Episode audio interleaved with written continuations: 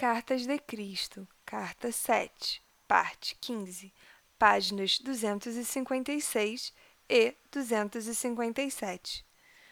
Com referência ao estupro, esse é o mais hediondo ato contra o outro e atrairá para o praticante a sua própria e justa consequência em algum momento no futuro. Esse ato procede de uma consciência egóica especialmente corrompida e distorcida.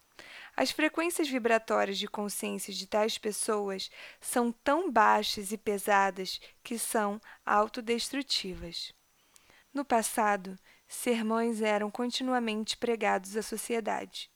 Nos países do Ocidente, os Dez Mandamentos eram corretamente apresentados como sendo as verdadeiras bases de uma cultura humanizada e civilizada, ensinando o autocontrole, o qual foi facilmente aceito em todas as religiões do mundo. Hoje, ao fortalecer-se a consciência egóica, devido à influência da indústria do entretenimento e os meios de comunicação, são os desejos egóicos que estão no comando.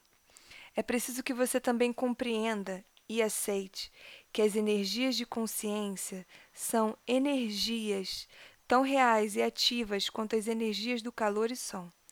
Assim como as ondas sonoras podem penetrar certas substâncias, as energias de consciência de uma pessoa infectam como um vírus as energias de consciência de outra mente com suas próprias tendências brutais.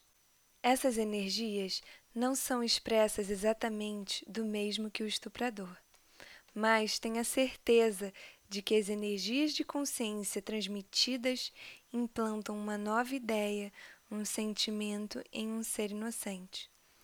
Os cientistas não estão prontos para acreditar em telepatia, mas a telepatia é um fato da vida ainda que a atividade de uma consciência embrutecida possa estar tão centrada em si mesma que não reconheça que novos impulsos tenham se originado na mente de outra pessoa.